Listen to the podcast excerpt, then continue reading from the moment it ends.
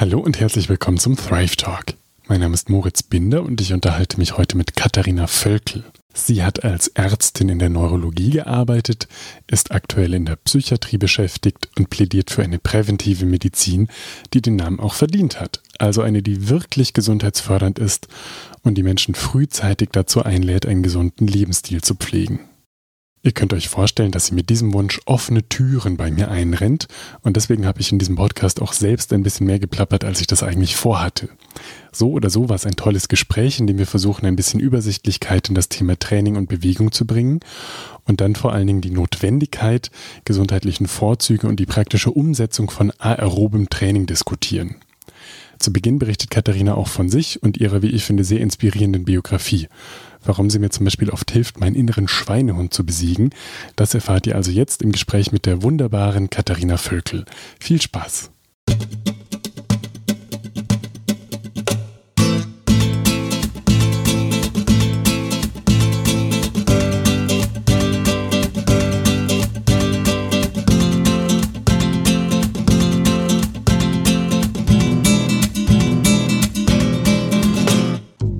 Hallo liebe Kathi, herzlich willkommen im Thrive Talk Podcast. Hallo Moritz, schön, dass es endlich geklappt hat. Yes, wir haben lange darauf hingefiebert und jetzt freue ich mich sehr, weil wir zusammen Medizin studiert haben und im Studium schon gemerkt, dass wir eine relativ ähnliche Idee haben von der Medizin, die wir gerne machen möchten. Nämlich eine, die viel stärker so einen präventiven, gesundheitsförderlichen Impuls hat und äh, früher ansetzt und eben echte Präventivmedizin macht und nicht nur eine, die in der konventionellen Medizin häufig als solche so deklariert ist. Und jetzt würde es mich freuen, wenn du zu Beginn direkt einmal ein paar Aspekte umreißt, die für dich zu dieser Medizin dazugehören. Also was ist denn deine Idee von einer guten, sinnvollen Medizin? Also ich denke, dass ich finde ein gutes Zitat, ich weiß gar nicht, von wem ich das gehört habe, aber er hat gesagt, Exercise is King und Nutrition is Queen and together you have a kingdom. Also das finde ich sind so die Hauptaspekte, die man mit einbeziehen muss, um eine gute präventive Medizin zu betreiben.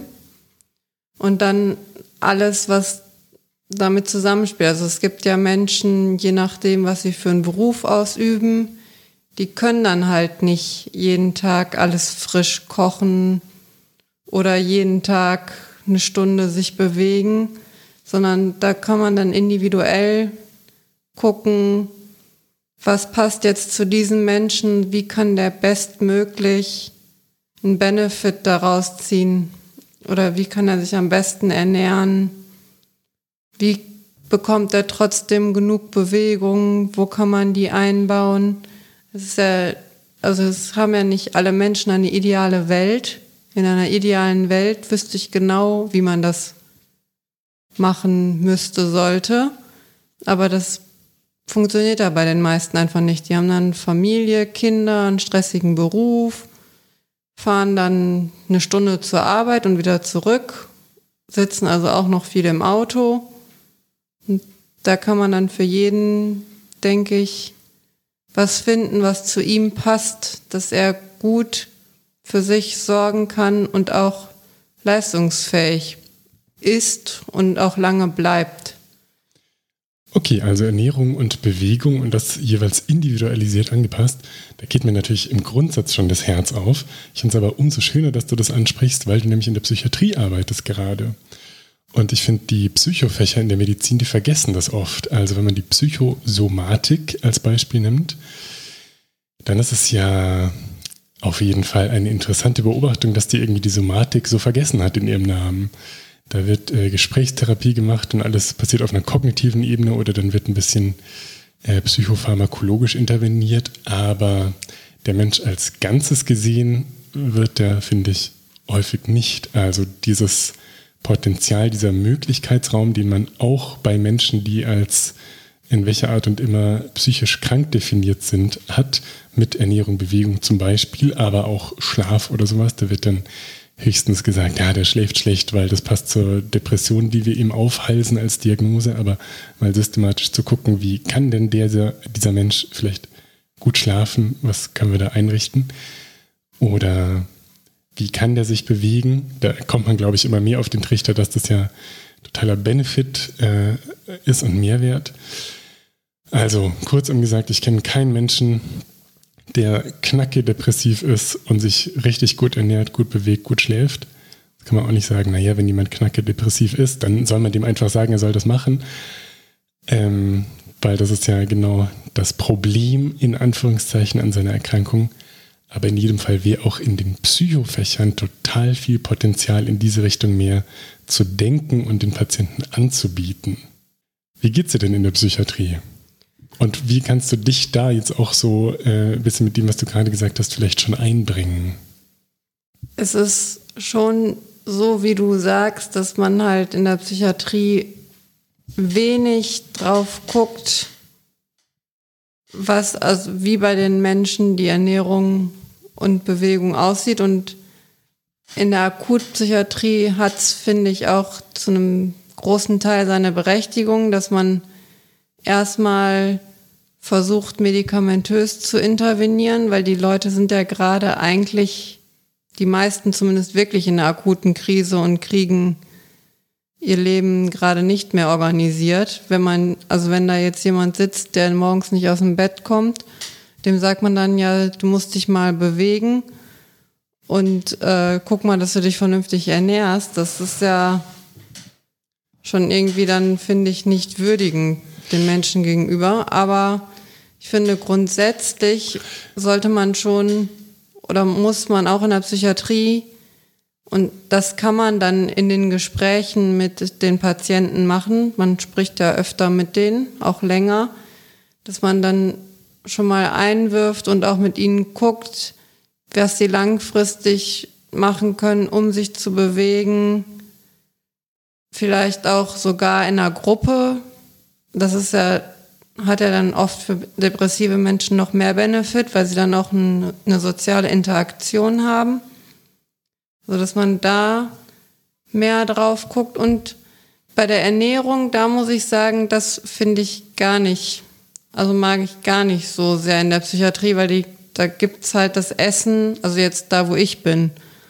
Es gibt das Essen vom Krankenhaus, es wird da hingestellt und fertig. Also es wäre eigentlich schöner und das könnte man eigentlich noch viel mehr einbringen, dass man zusammen kocht und auch guckt, okay, was ist gut, das, also da kann man ja die akute Krise nutzen, um vielleicht nochmal zu resetten und dann ein bisschen Erziehung quasi auch nachzuholen in Richtung Ernährung und auch ein bisschen Lehre macht, also zu gucken, was ist gut, welche, also welche Gemüse sind einfach zuzubereiten. Man muss ja nicht also ich bin auch kein Fan von stundenlang in der Küche stehen und irgendwas zaubern, sondern man kann ja auch schnell ein gesundes Essen machen. Das gilt ja auch für Studenten.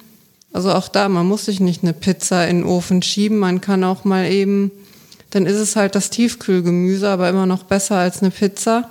Das kann man sich auch aufwärmen und essen. Das ist aber viel gesünder. Und das ginge, finde ich, in der Klinik auch. Also ich kann mir nicht vorstellen, dass es so schwierig ist, zu gucken, dass man zumindest genug Gemüse und Obst für die Patienten bereitstellt. Aber da wird leider nicht so wirklich Wert drauf gelegt. Ich weiß, in manchen Abteilungen gibt es ja zum Beispiel in Essen bei den Mind-Body-Medicine-Leuten, gibt es so eine Lehrküche und äh, die kochen dann tatsächlich zusammen. Und das kann man ja auf alle Fächer übertragen, also dass Patienten überhaupt gesund werden, wenn sie den Fraß, den es in den meisten Krankenhäusern gibt, äh, vorgesetzt bekommen. Das ist ja schon eine Extraleistung.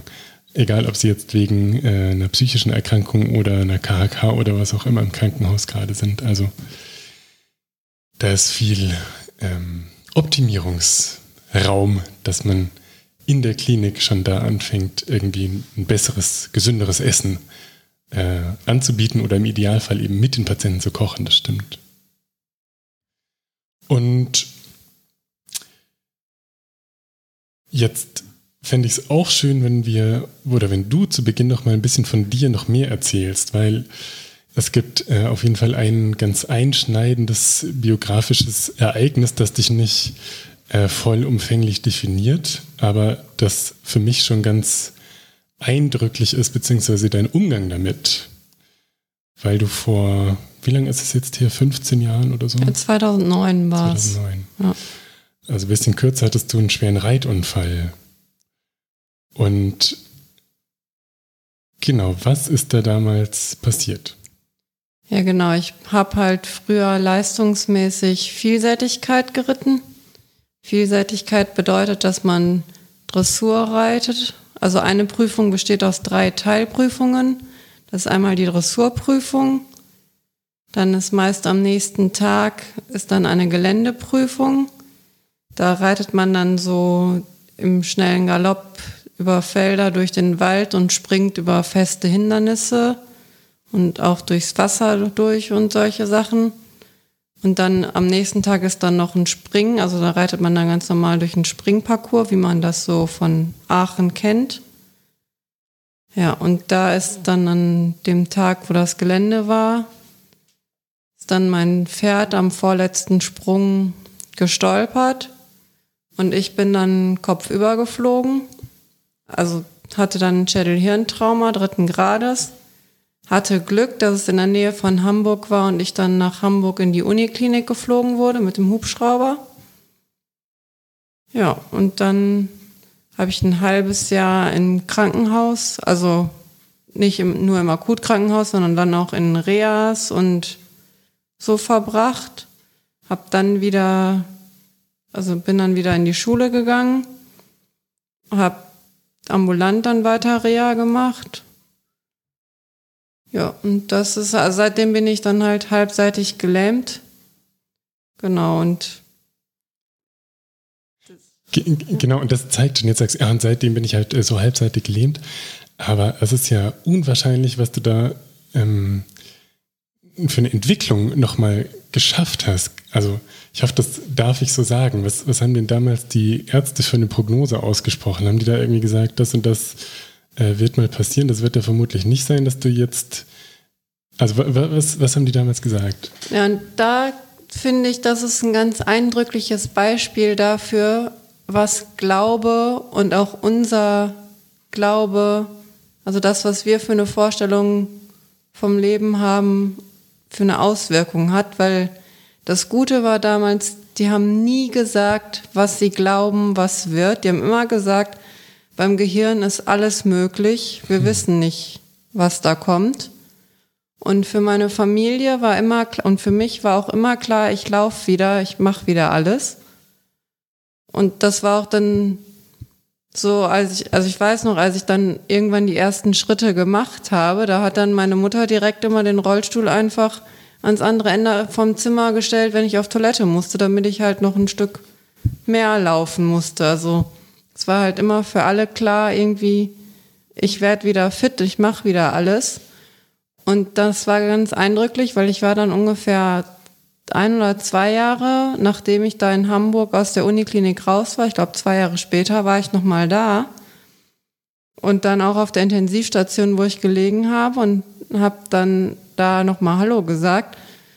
Und die waren alle ganz baff, dass ich halt wieder laufe und auch ohne Stock laufe.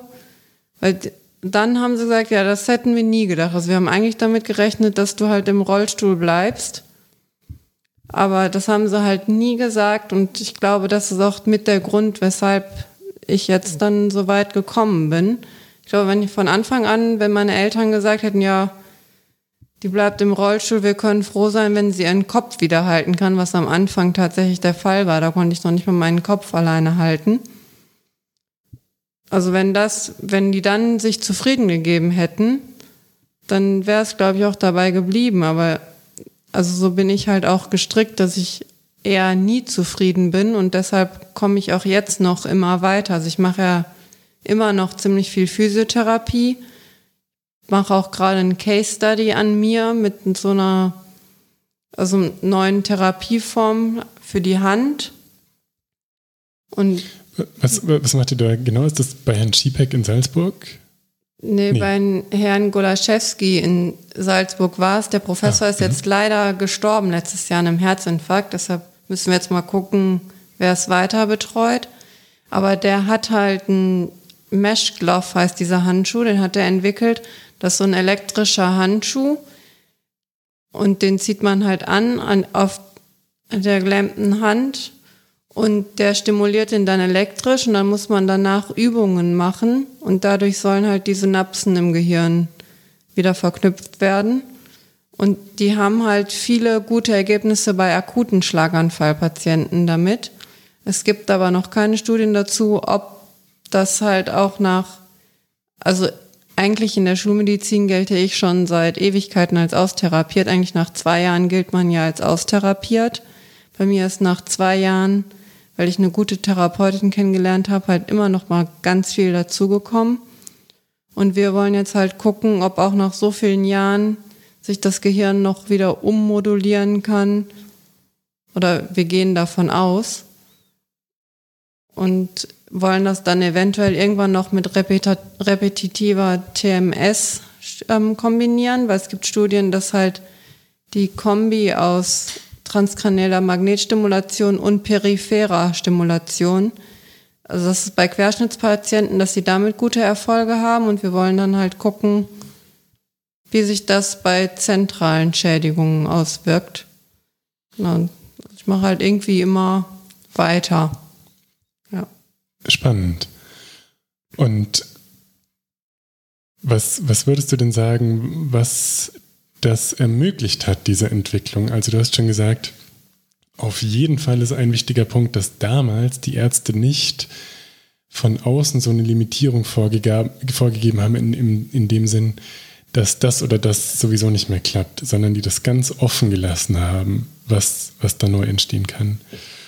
Und dann, dass du offensichtlich sehr coole Eltern hast, die dich ganz wohlwollend äh, gefördert und ein bisschen herausgefordert auch haben und dich ein bisschen äh, gekitzelt, also dich nicht in das ähm, in so eine Situation reingepackt haben, wo du dann das arme Kind bist, das den schweren Unfall hatte, sondern einfach immer dran geblieben sind. Und was gibt es denn vielleicht in dir an Bildern oder an, an Sachen, die du dir innerlich immer wieder zur Orientierung genommen hast, äh, die das mit ermöglicht haben? Gibt es da was, von dem du sagst, ach, das fällt mir da spontan ein? Irgendwas, woran du geglaubt hast oder wovon du ausgegangen bist, was für dich äh, definiert hat, wo, wo so ein Weg sein kann nach so einem schweren Schicksalsschlag? Nee, das ist gar nicht, also gar nicht. Das finde ich auch ganz faszinierend. Also ich habe schon immer so ein Bild vor Augen, dass ich irgendwie aktiv bin und glücklich also in Anführungszeichen glücklich bin, weil man kann ja nie permanent glücklich sein, sondern vielleicht grundsätzlich zufrieden bin. Das Bild, also ich habe immer so ein fernes Ziel irgendwie vor Augen, aber dann so für den Moment nehme ich immer das, was da ist und mache irgendwie das Beste aus dem, was mir gerade an Möglichkeiten zur Verfügung steht. Also ein klassischer Optimismus im Sinne von, das Glas ist halb voll. Ja, es ist halt halb genau. voll und dann ist es aber auch halb voll. Ja, genau. Ich muss sagen, ich denke äh, sehr häufig an dich, wenn ich morgens im Bett liege und irgendwie ins Fitnessstudio gehen wollte. Die haben leider gerade zu, aber dann, ja, sag ich mal, irgendwie aufstehen und irgendwelche Übungen machen und dann denke, ah, komm, hast du auch gestern schon die Übung gemacht und vielleicht klappt es ja nachher, heute Abend noch. Und dann in der Gewissheit, dass du garantiert um 5 Uhr schon auf deinem Cross-Trainer stehst, äh, raff ich mich dann meistens auf und mache doch das, was ich mir vorgenommen habe. Und ähm, besiege dann, dann dank dir meinen inneren Schweinehund. Und wir haben ja im Studium ein paar Blöcke zusammen gemacht und da ist mir auch aufgefallen, dass du im, im Umgang mit Patientinnen und Patienten auch ja, ich sag mal so eine wohlwollende Härte hast. Würdest du dem zustimmen? Also ich glaube, dass du aufgrund deiner Geschichte ähm, manche Sachen anders formulieren oder einfordern kannst, als ich das zum Beispiel könnte. Weißt du, was ich meine? Und stimmst du dem überein? Ja, absolut. Also was ich halt überhaupt nicht leiden kann, weil es auch für die Entwicklung, denke ich, nicht förderlich ist, ist dieses, ah, ich bin so arm, ich kann nichts machen und also ich bin ein Fan davon, mit fühlen, aber nicht mit leiden, sondern anstupsen. Also ich meine, jeder hat die Ressource, aus dem größten Schlamassel wieder rauszukommen und jeder hat irgendwelche Coping-Strategien, um da wieder rauszukommen und um auch wieder selbstwirksam aktiv zu sein.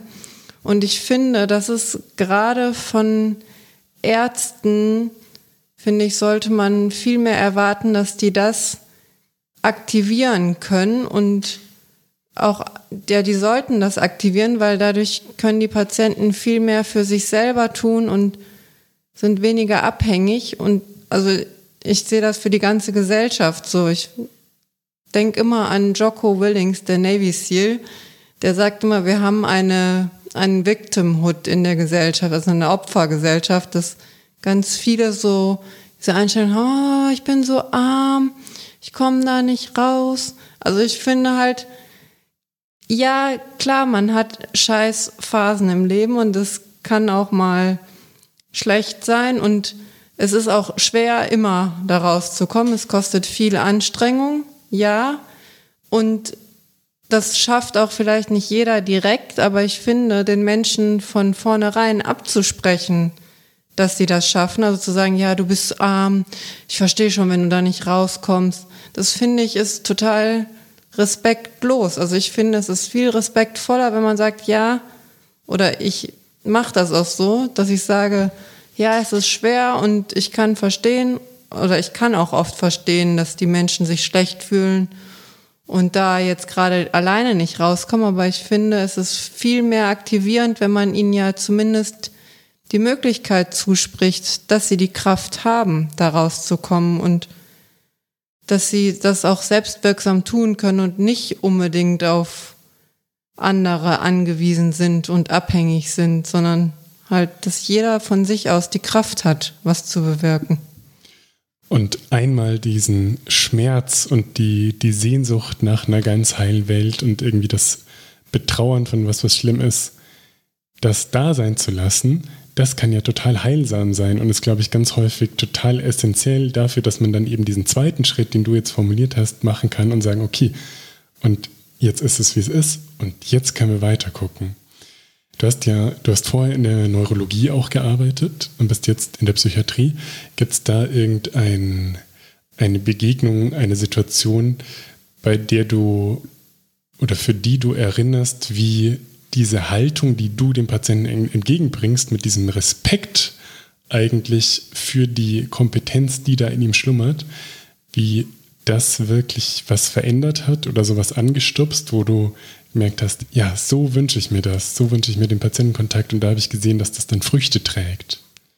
Ja, ich erinnere mich tatsächlich an eine Dame in der Psychiatrie jetzt, die ziemlich am Anfang, als ich auch da hingekommen bin, war sie schon da und sie war auch dort mit einer depressiven Episode. Sie hatte einen Schlaganfall, auch war auch halbseitig gelähmt und war am Anfang auch mal so, oh, ja, ich kann nichts, ich bin so arm und und dann, also das war gar, ich musste gar nichts mit ihr, also ich musste gar nicht mit ihr intervenieren, aber allein dadurch, dass sie gesehen hat, dass ich da bin und meine Sachen mache und es auch funktioniert. Allein das war für sie schon total aktivierend, sodass sie dann auch wieder jetzt dann ohne Stock gelaufen ist und ihre Hand auch ein bisschen bewegen konnte wieder. Also sie hat dadurch total profitiert, dass sie einfach gesehen hat, was so möglich ist. Also bei ihr, wenn sie dann, sie hat dann auch immer schon mal gejammert und ich habe dann immer,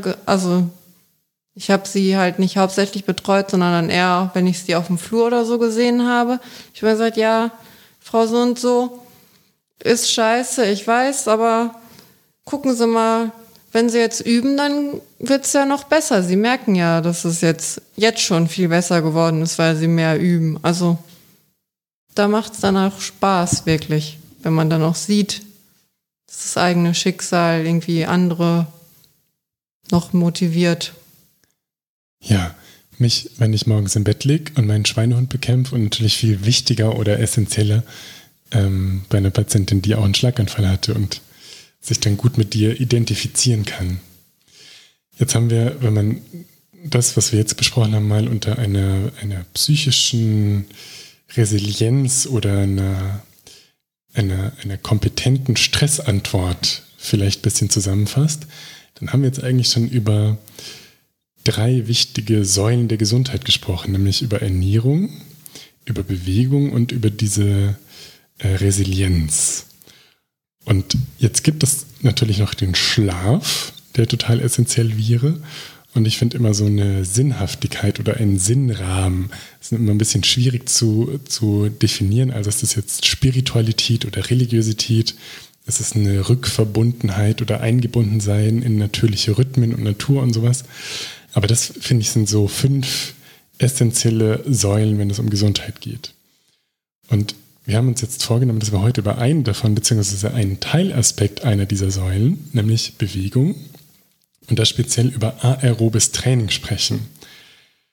Also, ich habe ein paar Studien rausgesucht, die würde ich jetzt mal kurz äh, vorstellen. Du kennst es im Wesentlichen auch. Also, wenn man jetzt unter Bewegung bei Gesundheit oder unter Gesundheitsaspekten spricht, dann kann man ganz allgemein sagen, dass je mehr man sich bewegt oder zumindest wenn man sich mehr als gar nicht bewegt, dann ist das assoziiert mit äh, einer besseren Gesundheit. Also gibt es zum Beispiel von Arim et al. 2015 eine epidemiologische Auswertung, die muss man immer mit Vorsicht genießen. Ja, also auf jeden Fall, da kommt raus, dass wer die WHO-Empfehlung von mindestens 75 Minuten intensiver äh, Bewegung oder 150 Minuten moderater Bewegung pro Woche erfüllt, der hat ähm, ein 20% niedrigeres Risiko wenn er das noch nicht mal erfüllt und 31% niedrigeres Risiko für kardiovaskuläre Ereignisse, wenn er das erfüllt und ein 37% niedrigeres Risiko, wenn er sogar zwei oder dreimal von, diesem, von dieser Empfehlung macht. Also kann man dosisabhängig sehen, je mehr, je mehr man sich bewegt, desto niedriger ist die Wahrscheinlichkeit, dass man irgendwie krank wird, statistisch gesehen. Kann man jetzt auch sagen, naja, vielleicht bewegen sich auch manche Menschen mehr oder weniger, weil sie eben gesünder oder kränker sind. Also wie gesagt, das ist nur so ein, ein Spotlight, das darf man jetzt nicht auf die, auf die Goldwaage legen, aber das ist erstmal ein Hint. Und in die Richtung gibt es andere Studien, zum Beispiel von O'Donovan et al. 2017, hat man auch über 60.000 Patienten in diesem Kollektiv untersucht und hat gesehen, dass wieder das kardiovaskuläre Risiko zum Beispiel nur 60 Prozent, also 40 Prozent niedriger waren in der Gruppe, die mindestens ein oder zwei Sportsessions pro Woche gemacht hat. Also selbst wenn man nur ganz bisschen macht, ein, zweimal die Woche, dann senkt es schon so drastisch, statistisch äh, die, die Korrelation dafür, dass man krank wird. Dann gibt es schöne Übersichtsarbeiten, zum Beispiel von Future Lucis et al. 2013. Ich packe übrigens die Studien wieder alle in die Show Notes, dann kann man die nachlesen, wenn man das will. Äh, die haben so ein bisschen ganz nett aufgedröselt, wie Bewegung ein Zaubermedikament ist. Also wenn es die Magic Pill gäbe, mit der man ganz viele Erkrankungen heilen könnte, dann wäre das Bewegung zum Beispiel. Kann man sich jetzt überstreiten, das ist nicht auch Schlaf oder Ernährung. Aber die haben das schön aufgedröselt, kann man schön lesen. Oder äh, Peterson et al. 2015, Exercise, Exercise as Medicine ähm, da haben die verschiedene psychiatrische, aber auch neurologische, metabolische, kardiovaskuläre, pulmonale Erkrankungen angeguckt und haben dann geguckt, was es in der Literatur für Bewegungsempfehlungen genau dafür gibt. Also haben die ein Rezept ausgestellt, zum Beispiel für jetzt Schlaganfallpatientinnen und Patienten. Also man hat eine sehr overwhelming Evidenz, wenn man diese epidemiologischen Studien anguckt. Dann gibt es schöne Übersichtsarbeiten, diese zwei, die ich jetzt erwähnt habe. Und da gibt es eben auch Interventionsstudien. Und eine schöne ist von Paolucci et al. 2018. Da hat man, äh, finde ich, also es ist ein ganz nettes Studiendesign, hat man Studierende in ihrer Prüfungsphase, also in einer Zeit, die sehr anstrengend ist, wo die Leute gestresst sind, wo sie tendenziell sich an den Schreibtisch verkrümeln und wenig bewegen oder gar nicht mehr, kennen wir beide, du auch aus dem Studium, wenn man wirklich dann im, im, in der Vorklinik wochenlang an den Schreibtisch gefesselt ist und es mir zumindest so ging, ich weiß nicht, wie es bei dir war, dass ich in der Zeit, wo ich eben die Bewegung am meisten nötig gehabt hätte für ein freies Hirn, das habe ich dann im Verlauf des Studiums gelernt, äh, das auch zu machen, aber zu Beginn habe ich das nicht gemacht, eben genau dann, wenn ich es eigentlich am nötigsten gehabt hätte. Ich weiß nicht. Ich habe es tatsächlich immer trotzdem gemacht. Da. Also ich habe das Lernen um die Bewegung rum organisiert. Genau, und wir, wir kommen gleich auch noch drauf, warum das äh, von dir sehr klug und von mir sehr dumm war. Ähm, auf jeden Fall, also Prüfungsphase ganz anstrengend. Und was haben die gemacht? Die haben die Studierenden in drei Gruppen eingeteilt. Und die eine Gruppe, die hat gar nichts gemacht, das war die Kontrollgruppe. Die eine Interventionsgruppe, die hat ein HIT-Training gemacht, also eine, so ein High-Intensive äh, Interval Training, eine Art der anaeroben Belastung, kann man sagen. Und die zweite Interventionsgruppe, die hat ein moderates Ausdauertraining gemacht. Und dann haben die im Wesentlichen zwei Sachen angeguckt, nämlich Entzündungsparameter. Entzündung ist chronisch blöd für tausend verschiedene Sachen.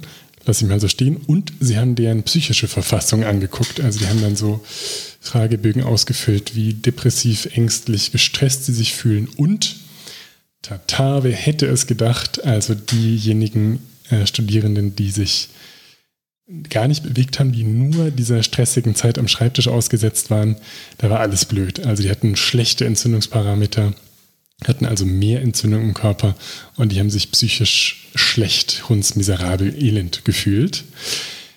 Die, die trainiert hatten, die haben sich psychisch alle besser gefühlt. Und bei denen, die ein moderates Ausdauertraining gemacht haben, da waren auch die Entzündungsparameter deutlich besser. Also das wäre so ein dritter Arm von Forschung, die es erstmal zur Bewegung gibt. Neben der epidemiologischen Forschung auch schöne Interventionsstudien, wo man wirklich dann ein kontrolliertes Studiendesign hat. Und das war jetzt eigentlich die Vorrede zu was, was du erzählen kannst, weil du nämlich deine Doktorarbeit auch im Rahmen einer Interventionsstudie gemacht hast. Was habt ihr da genau untersucht? Ja, genau. Wir haben also ich habe eine Studie gemacht, noch mit zwei Kollegen zusammen. Das ist eine prospektive randomisierte Interventionsstudie gewesen. Klingt jetzt sehr klugscheißerisch, sehr gut. Magst du einmal sagen, was prospektiv ist? Genau, das heißt, ist? wir haben halt also in die Zukunft geguckt. Also wir haben das äh, Studiendesign gemacht, dann die Patienten ausgewählt, dann die Intervention gemacht und dann nochmal geguckt, was rausgekommen ist. Und das ist anerkannter, anders als wenn man retrospektiv Daten auswertet und schon irgendwelche Daten hat, aber vorher gar nicht die Fragestellung geklärt hat. Dann sagt man, das ist nicht so hochwertig, weil man natürlich sich ein bisschen die Sachen dann so zusammenreimen kann, wie man das gerne hätte. Also dass die, die Aussagekraft dann nicht so hoch, wenn man das eben vorher sich überlegt und dann ganz gezielt darauf die Methodik abstimmt. Genau, und dann haben wir ganz, ähm, also wir haben halt Typ 2 Diabetiker ausgewählt, die adipös waren auch noch, also mit einem BMI über 27, 28. Und ähm, die sind dann randomisiert worden in eine Gruppe, also entweder die mussten nichts machen, also die haben dann nur Ernährungs- und Bewegungsempfehlungen bekommen. Das war die Kontrollgruppe. Und dann gab es eine Gruppe, die haben einen Schrittzähler bekommen und mit der Anweisung, 10.000 Schritte am Tag zu machen. Weil es gibt ein paar Studien, die zeigen, dass wenn man 10.000 Schritte am Tag macht, dass das dann auch ein Health Benefit hat.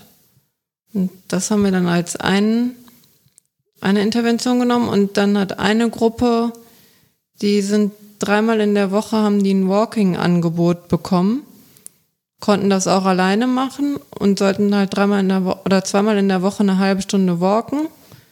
Und wir hatten ursprünglich auch noch eine Gruppe, die das HIT-Training absolvieren sollte. Die hat sich aber leider aufgelöst. Das war kann man sich auch äh, leicht erklären, warum die das gemacht hat, weil es einfach sau unangenehm ist. Ich habe gestern deine Doktorarbeit nochmal durchgescrollt und dann dieses Protokoll gemacht. Ich habe so ein Airbike zu Hause und habe also, ähm, wie war es genau, ein bisschen Aufwärmphase und dann ja, in genau. zwei Minuten wechseln, zwei Minuten Full Power, zwei Minuten regenerieren, zwei Minuten Full Power für sechs Zyklen insgesamt. Und das ist richtig unangenehm. Also ich äh, habe schon ein paar Mal Leute hören sagen, ja, ich habe da ein Tabata-Training gemacht oder ich habe äh, hier dieses Hit gemacht und da habe ich ein bisschen Rückentraining gemacht und so. Also glaube, wenn man Hit richtig macht, dann kotzt man danach und will erstmal überhaupt gar nichts mehr wissen. Und weil es eben so unangenehm ist, hattet ihr so viele Dropouts in dieser Hit-Gruppe wahrscheinlich. Ja, also wir haben das Protokoll war tatsächlich ein bisschen angepasst. Also wir haben eine halbe Minute auf Vollpower gemacht. Nee, nur 80 Prozent sogar der VO2 Max, also noch nicht mal voll, volle Auslastung. Und dann und V2 Max, habt ihr die richtig? Die haben wir vorher bestimmt. Ah. Ja. Das ist ja ziemlich viel Aufwand. Ja, das also war halt eine ziemlich aufwendige Studie, deshalb haben wir es auch zu dritt gemacht und ich habe mich aber dann auf die Kognitionen fokussiert. Also ich habe dann die Kognitionen von den Leuten getestet, einmal ein Auf. Ich, ich hänge noch mal ganz kurz ein. Also äh, V2O Max, da misst man im Wesentlichen die Kapazität der Muskulatur, Sauerstoff zu verwerten. Also die Patienten kriegen so eine Maske auf und setzen sich dann aufs Ergometer oder irgendwo drauf. Und dann wird eben genau gemessen, welche Gase wie wo rein und rauskommen. Und äh, das ist so eine Art von physiologischem Leistungsmarker, äh, der, glaube ich, sehr gehypt oder also anerkannt ist, ja, der irgendwie bei Tour de France-Fahrern dann ähm, genau, so die Pros, die tauschen sich dann darüber aus.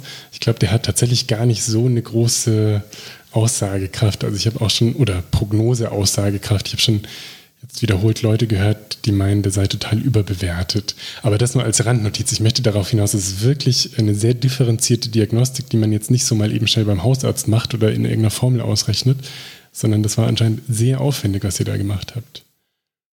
Ja, also das ist halt, die V2 Max haben wir als ähm, Marker für die Ausdauerleistung dann verwendet. Es gibt jetzt natürlich dann, also es ist ja immer, wenn man eine Studie anfängt und ich meine, wir haben 2016 angefangen und bis jetzt sind ja schon wieder so viele neue Erkenntnisse, so dass ein paar Sachen, also kann man jetzt gut diskutieren, ob das so valide ist. Aber grundsätzlich würde ich sagen, ist das schon ein anerkannter Parameter, um die Ausdauerleistung zu messen. Super. Und ich fasse nochmal kurz zusammen, was ich verstanden habe. Also, ihr hattet äh, Diabetespatienten mit Übergewicht, die ihr aus so einer kardiologischen Praxis von deinem Betreuer rekrutiert habt. Und dann gab es die Kontrollgruppe, die so ein edukatives Angebot bekommen hat, die aber in dem Sinne keine Intervention erhalten hat. Und dann gab es die Hit-Gruppe mit den vielen Dropouts. Dann gab es die 10.000 Schritte-Gruppe, die du maßgeblich betreut hast. Und dann gab es die Walking-Gruppe mit dem moderaten Ausdauertraining. Also das waren die Interventionen, die ihr gemacht habt. Und jetzt habe ich dich gerade unterbrochen. Was habt ihr dann untersucht? Was hat euch interessiert? Genau, also die beiden anderen haben sich dann auf die ähm, physiologischen Parameter fokussiert. Also die haben dann noch ein Herzecho gemacht, also geguckt, wie die Herzfunktion sich verändert hat. Und dann Labortest, also da haben wir ganz, ganz viele Werte abgenommen, also Blutfette unter anderem oder den HbA1c, Entzündungsparameter, das haben wir alles geguckt. Das haben aber meine Kollegen, haben sich darauf fokussiert. Ich habe halt hauptsächlich die Kognition angeguckt und da die Aufmerksamkeit und Merkfähigkeit getestet und geguckt, wie sich das verbessert hat. Und da gab es tatsächlich bei den Interventionsgruppen signifikante Ergebnisse. Kannst du noch ein paar Worte dazu sagen? Also wie habt ihr das genau untersucht? In welchen Bereichen hat man da Verbesserungen gesehen? Genau, also wir haben Aufmerksamkeit, das haben wir mit so einem Fair 2 heißt der. Das ist so ein Test, da gibt es dann immer so Symbole, so ein Kreis mit Punkten drin und man muss dann, hat dann ganz viele davon und muss dann immer die markieren, die, ich glaube, es waren drei Punkte im Kreis haben. Also es ist halt, das geht nicht lang, aber ist halt super anstrengend, weil man überall die gleichen, also dann irgendwann nur noch Kreise und Punkte sieht. Das ist halt zur Aufmerksamkeitstestung gewesen. Und dann haben wir Merkfähigkeitstests gemacht. Da haben wir ähm, die nonverbale Merkfähigkeit, also wurden den Patienten dann Bilder gezeigt und die mussten die dann wiedererkennen. Also das waren auch ich fand teilweise richtig schwierige Symbole. Und also dann, das war dann, der Unterschied war dann oft, dass irgendwie nur, also bei den Endbildern war dann oft, dass nur noch der Punkt irgendwie an einer anderen Stelle war. Das war schon echt schwierig. Genau, und dann haben wir noch die verbale Merkfähigkeit getestet. Da werden dann so erst einfache Sätze und dann werden die immer länger, so bis dann so Kurzgeschichten sind und das muss der Patient dann wiedergeben. Genau, und das sind halt validierte Tests in der Psychologie. Die haben wir genutzt, um das zu testen. Ja. Und gab es da noch irgendeine Akzentuierung oder wenn du sagst, es hat sich alles verbessert, hat man genau gesehen, in welcher Gruppe sich was vor allen Dingen verbessert hat? Ja, also es war schon so, also man hat gesehen, auch in der Referenzgruppe, also der Kontrollgruppe, haben sich die Kognitionen auch ein bisschen verbessert, jetzt nicht signifikant.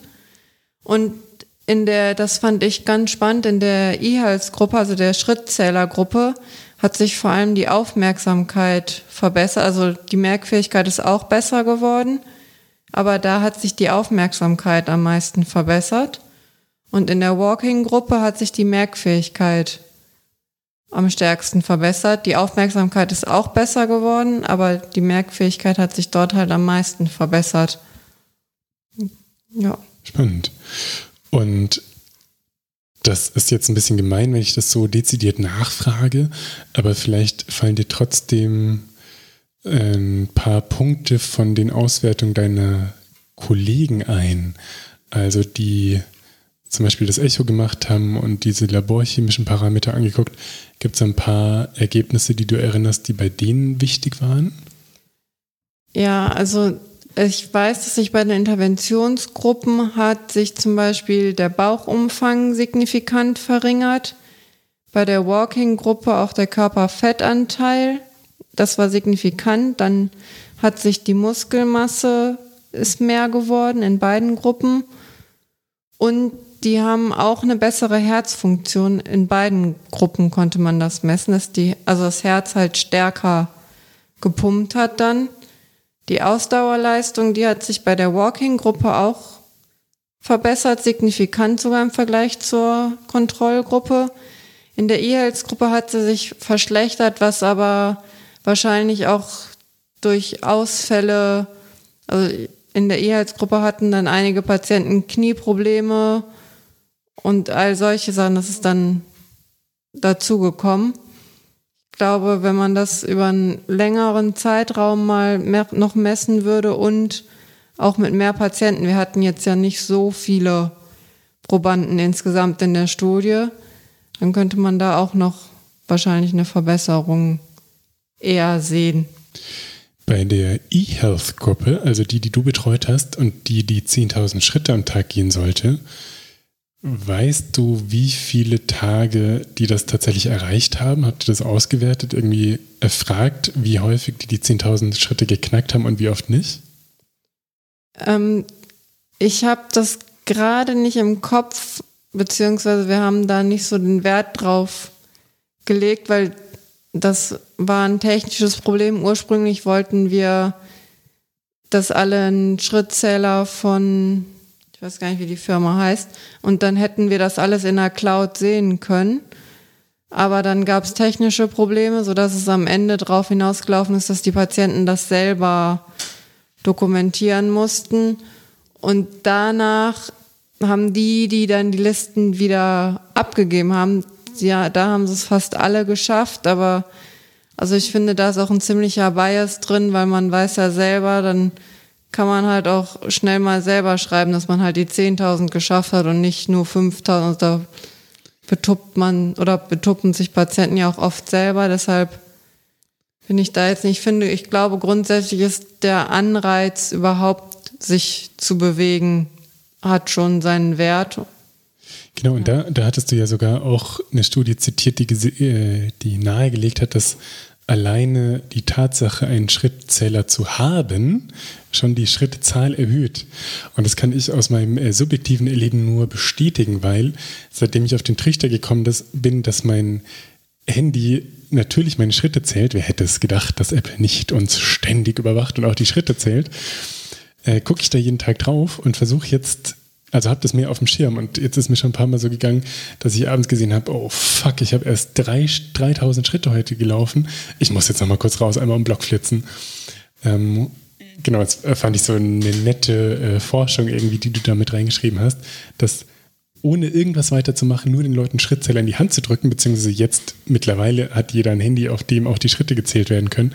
Einfach die Gewissheit, dass das jeder hat, wird schon die Schrittzahl erhöhen. Also jetzt hören alle diesen Podcast und sagen, ah, ich habe einen Schrittzähler und jetzt laufen die Leute hoffentlich mehr. ja, und ich denke auch da ist es, also ich glaube auch, wenn man das mal wirklich eine Zeit lang durchgezogen hat und auch regelmäßig dann auf diesen Schrittzähler geguckt hat. Man weiß ja, dass wenn man, ich glaube, es sind drei Monate, wenn man ein Verhalten praktiziert hat, dass man, dass es einem dann leichter fällt, das zu machen. Und das ist ja auch, also ich meine, es ist ziemlich leicht, das in den Alltag zu integrieren, so dass man, also 10.000 Schritte zu schaffen, ist relativ easy, wenn man das irgendwie, wenn man darauf achtet oder irgendwann das dann einfach in einen Übergang ist, dass man halt nicht an der Bushaltestelle sitzt und auf den Bus wartet, sondern einfach mal die Straße hoch und runter geht. Es ist wirklich so. Früher habe ich das oft gehört und dachte, pff, ja, ja, wer macht es schon, eine Haltestelle früher aussteigen, um zu laufen oder am Parkplatz beim Aldi hinten zu parken, dass man laufen muss. Aber wenn man das ein bisschen versucht und also ich mit meinem männlichen Gehirn, der dann die Zahl auf dem Schrittzähler sieht, funktioniert es wirklich so, dass mich das irgendwie anfixt und äh, ich also sehr motiviert bin, gerade diese Schrittzahl möglichst hoch zu halten. Und wie du sagst, es ist viel einfacher, als man eigentlich denkt. Mein Weg zur Arbeit, das sind irgendwie, keine Ahnung, anderthalb, zwei Kilometer und das bin ich immer mit dem Fahrrad gefahren. Aber dann dachte ich mir, hm, wie weit oder wie lange laufe ich denn da eigentlich? Und es geht viel schneller, als ich dachte. Also jetzt ist es häufig so, dass ich morgens einfach zur Arbeit laufe und es mit Fahrrad aus der Garage holen und dann da in den Keller stellen und, und, und, und, und. Brauche ich jetzt nicht viel länger, wenn ich da einfach schnell hinlaufe. Und ähm, genau, bin dann ganz beseelt, wenn ich auf meinen Schrittzähler schaue. Sehr gut. Gibt es noch was, was dir zu deiner Doktorarbeit wichtig erscheint? Irgendwas Witziges, was sie noch rausgefunden hat oder ein Aspekt, den du spannend fandest? Hm, gerade fällt mir nichts ein. Sehr gut.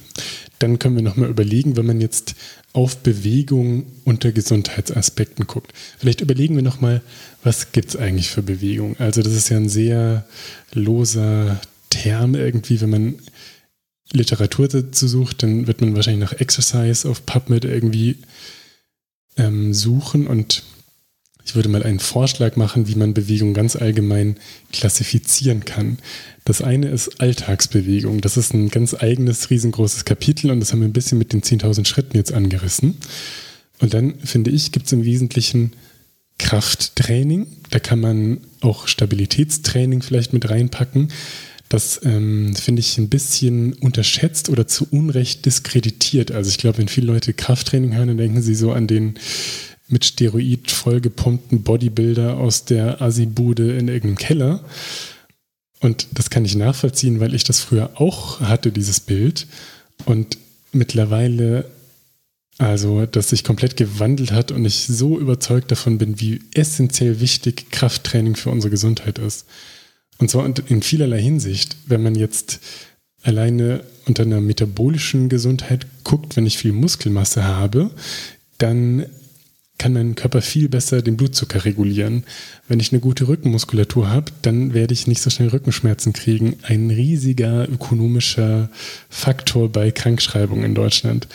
Wenn ich eine gute Stabilität habe, gerade dann in die höheren Lebensjahrzehnte reingedacht, ja, dann, also Oberschenkelhalsbruch bei der Oma hat jeder schon mal gehört. Da ist die Letalität äh, unfassbar hoch bei 30 Tagen ungefähr 10 Prozent und die Einjahresmortalität, also wenn sich jemand im Alter oder die meisten Leute brechen sich den Oberschenkelhalsbruch im Alter, im, im, höheren Alter, aber unabhängig vom Alter, wenn sich jemand den bricht, dann ist nach einem Jahr leben noch 75 Prozent davon, von diesen Menschen. Da denkt man, hä, warum ist das denn so? Naja, weil die alle dann operiert werden, hat man Narkoserisiko, liegen die Leute im Bett, kriegen Thrombosen, kriegen Lungenembolien, werden immobil, kommen ins Heim. Also da ist so ein Rattenschwanz dran und dem kann man natürlich begegnen auf eine Art mit Krafttraining. Und äh, dann zum einen die Sturzgefahr per se schon senken und dann, wenn man aber stürzt, die Wahrscheinlichkeit, dass man sich den Oberschenkelhalsbruch äh, bricht. Okay, das war ein kleiner Ausflug. Mein Punkt ist, Krafttraining ist total wichtig. Ein anderes Training wäre das Anaerobe. Ihr habt die HIT-Gruppe in eurer ähm, Doktorarbeit gehabt, also eine Art des Trainings.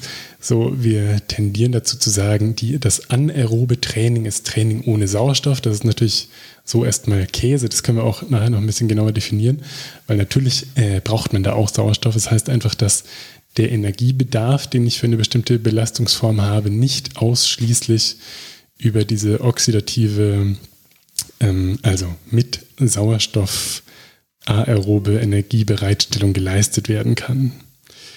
Haben wir also Alltagsbewegung, Krafttraining, anaerobes Training und, und das ist, worüber wir jetzt heute noch ein bisschen sprechen wollen, das aerobe Training. Das wäre erstmal so eine Möglichkeit, Trainingsformen oder Arten der Bewegung ein bisschen einzuteilen. Kannst du da gut mitgehen oder fehlt dir da irgendwas Wichtiges? Oder sagst du, das ist totaler Schwachsinn, wie ich das jetzt erklärt habe? Nee, schon gut. Ist schon gut. Ja. Sehr gut. Dann haben wir gerade gesagt, die WHO-Empfehlung. Oder anders.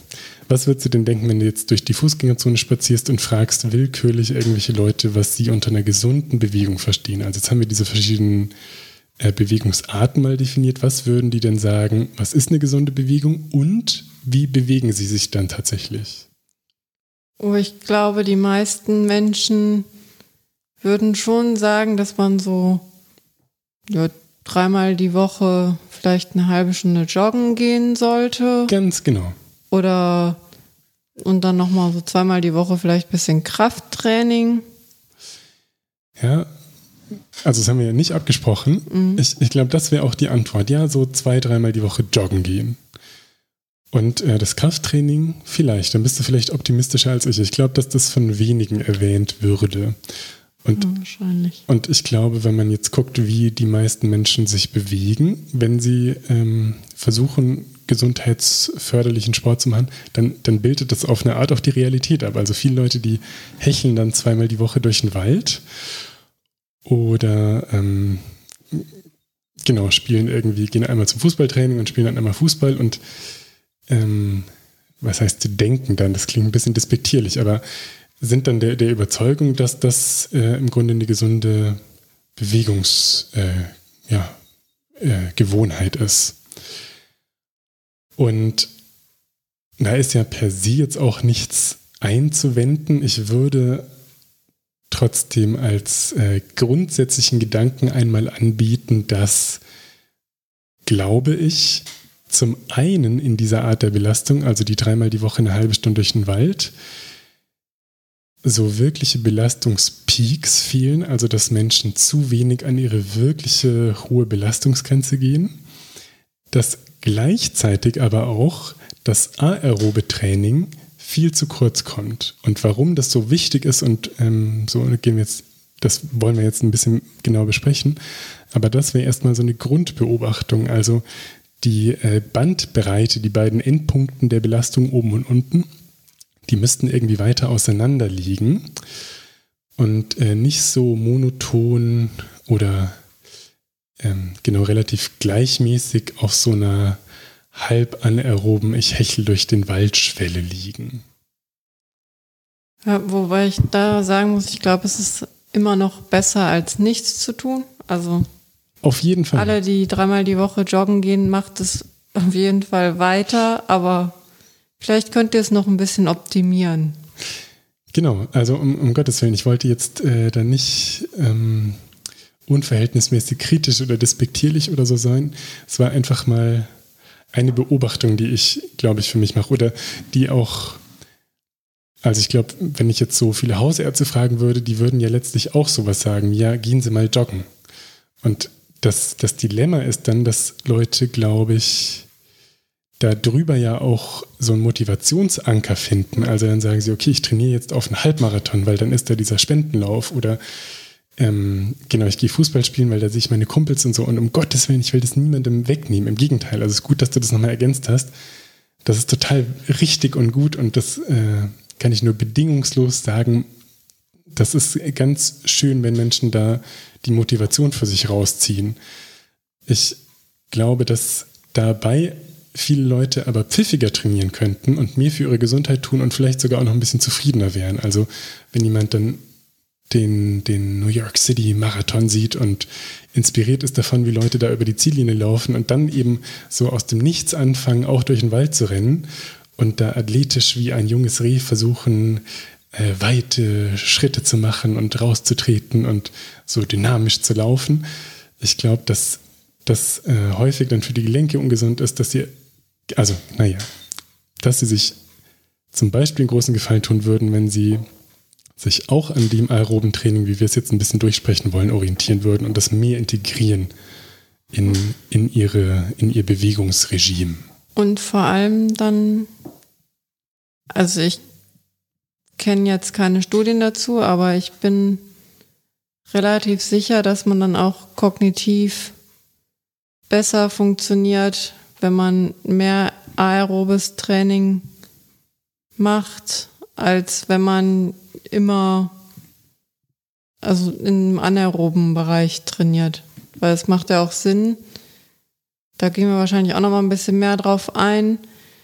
Im aeroben Bereich verstoffwechselt der Körper ja hauptsächlich Fett. Und das Gehirn kann ja auch gut mit Ketonkörpern funktionieren. Also einem Stoffwechselprodukt, was aus den Fettsäuren generiert wird. Und wenn man viel im aeroben Bereich trainiert, dann äh, kann sich das Gehirn daran gewöhnen auch. Und dann ist man auch besser mental oder kognitiv belastbar im Alltag. Also ich merke das bei mir selber, dass ich, wenn ich mal so ein zwei Tage hintereinander, weil ich gerade nicht gut drauf bin, dann mache ich immer maximales Training. Aber dann merke ich das auch direkt an meiner Konzentration, dass die weniger ist, weil ich dann hat der Körper halt zu viel Energie darauf verwendet und das Gehirn bleibt irgendwie auf der Strecke. Also wenn man dann mehr im aeroben Bereich ist, dann merke ich bei mir, bin ich auch kognitiv leistungsfähiger. Also. Hm, interessante Beobachtung. Vielleicht, vielleicht können wir ja, du hast schon ein bisschen angefangen, einmal kurz so einen kleinen Biochemie-Ausflug machen. Mal überlegen, also jetzt haben wir über anaerob und aerob gesprochen. Was ist denn überhaupt Energiebereitstellung oder Energieadaptation, wenn man trainiert? Was soll denn am Ende auf biochemischer Ebene immer rauskommen? ATP. Jeder hat schon mal gehört. Weil das brauchen wir für alles, egal ob wir jetzt auf dem Sofa liegen und Netflix schauen oder einen Marathon laufen oder Krafttraining machen. Das sind unterschiedlichste Antwor äh, Anforderungen, aber wir brauchen am Ende immer ATP. Also das ist, worauf wir aus sind, was unser Körper uns zur Verfügung stellt, damit dann genau wir uns bewegen können und diese chemische Energie in Bewegungsenergie ähm, umgewandelt wird oder auch elektrische Energie, genau. Und wenn wir jetzt einen Energiebedarf an ATP haben, dann habe ich jetzt gerade Spaghetti gegessen und äh, die kommt in meinen Darm und wird von der Darmwand aufgenommen und dann irgendwie abgebaut zu Glucose und dann zu Pyruvat. Das ist so ein Zwischenplayer im Stoffwechsel und jetzt hat im Wesentlichen mein, mein Organismus zwei Möglichkeiten, nämlich entweder diese anaerobe oder aerobe äh, Stoffwechsel ähm, anzupeilen. Und wenn wir das jetzt so besprechen, dann kann man natürlich nicht oder sollte man das nicht als so ein statisches Konstrukt oder eine Wahrheit sehen, sondern das ist natürlich ein Kontinuum und beides läuft immer gleichzeitig. Also auch, wir haben es vorhin schon gesagt, diese klassische anaerobe Belastung, ähm, die kann man vielleicht für wenige Sekunden ganz genauso definieren, als wenn jetzt jemand einen 50 Meter Sprint macht, dann ist das tatsächlich zum Großteil ist das anaerobe Energiebereitstellung. Aber wenn jemand schon einmal 400 Meter sprintet, dann ist das auch aerobe Energiebereitstellung und es geht eben, also nochmal auf biochemischer Ebene, wenn ich jetzt ganz schnell möglichst viel ATP von meinem Organismus zur Verfügung gestellt brauche, dann kann das außerhalb der Mitochondrien, also in den Zellen schon, aber außerhalb der Mitochondrien passieren und geht äh, zu Lasten der Effizienz. Also ich habe eine bestimmte äh, Menge an Glukose. Ähm, und erstmal ja das Kreatinphosphat, was der Muskel und genau, das ist noch, noch so eine, benutzt. Genau, magst du dazu was sagen? Ja, es ist ja so, wir haben, also es gibt einen Speicher an ATP in den Muskeln selber, also das ist gerade am Anfang, um den ganzen Stoffwechsel in Gang zu bringen, muss ja erstmal eine Anfangsschwelle überwunden werden und dafür hat der Muskel selber das ATP im Kreatinphosphat gespeichert und kann damit den ganzen Stoffwechsel in Gang bringen, also die Glukoseverwertung dann auch. Und das wird im aeroben, auch im anaeroben Bereich, also wenn ich jetzt auf volle maximale Leistung gehe, dann wird das ganze Kreatinphosphat erstmal verbraucht, weil ich überhaupt gar nicht genug Möglichkeiten habe, die Glucose zu verwerten. Und das ist ja dann. Genau, also der 100-Meter-Sprinter, da ist diese ähm, Ergänzung total wichtig. Der hat das ATP schon gespeichert. Also das ist nicht so, dass bei dem 100-Meter-Sprint dann über die anaerobe Energiebereitstellung das ganze ATP produziert wird, das ich brauche, sondern im Muskel ist die über das Kreatinphosphat gespeichert schon auf eine Art und kann einmal bedingungslos rausgeballert werden. Und der, der Haken an dieser anaeroben Energiebereitstellung ist, dass sie sehr ineffizient ist. Also man hat dann ähm, eben eine bestimmte Menge an Glucose zum Beispiel und da, ich habe gar nicht im Kopf, wie viele ATP-Moleküle ähm, hergestellt werden, vier oder so. Auf jeden Fall ist das schnell zur Verfügung, aber ineffizient. Wenn der Körper jetzt Zeit hat, und Ruhe und einfach merkt, okay, ich bin jetzt auf so einer Bergwanderung unterwegs, dann kann das Pyruvat nicht ähm, anaerob, sondern auch aerob weiterverarbeitet werden und geht dann in die Mitochondrien, sagt man immer in die Kraftwerke der Zellen.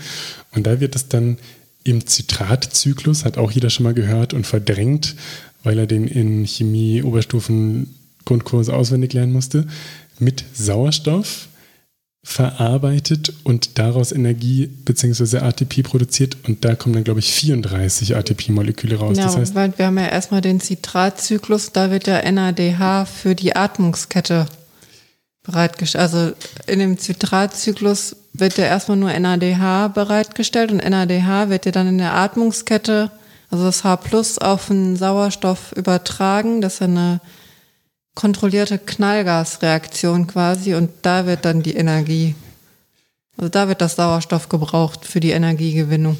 Das ist sehr richtig. Kathi möchte jetzt einen Nerd-Talk machen. Ich wollte es einfach für den, also so fürs Zuhören nicht so kompliziert machen und total wichtige Ergänzung. Genau. Ich, ich, oder wir müssen es natürlich, wenn wir es jetzt so durchsprechen, übermäßig simplifizieren.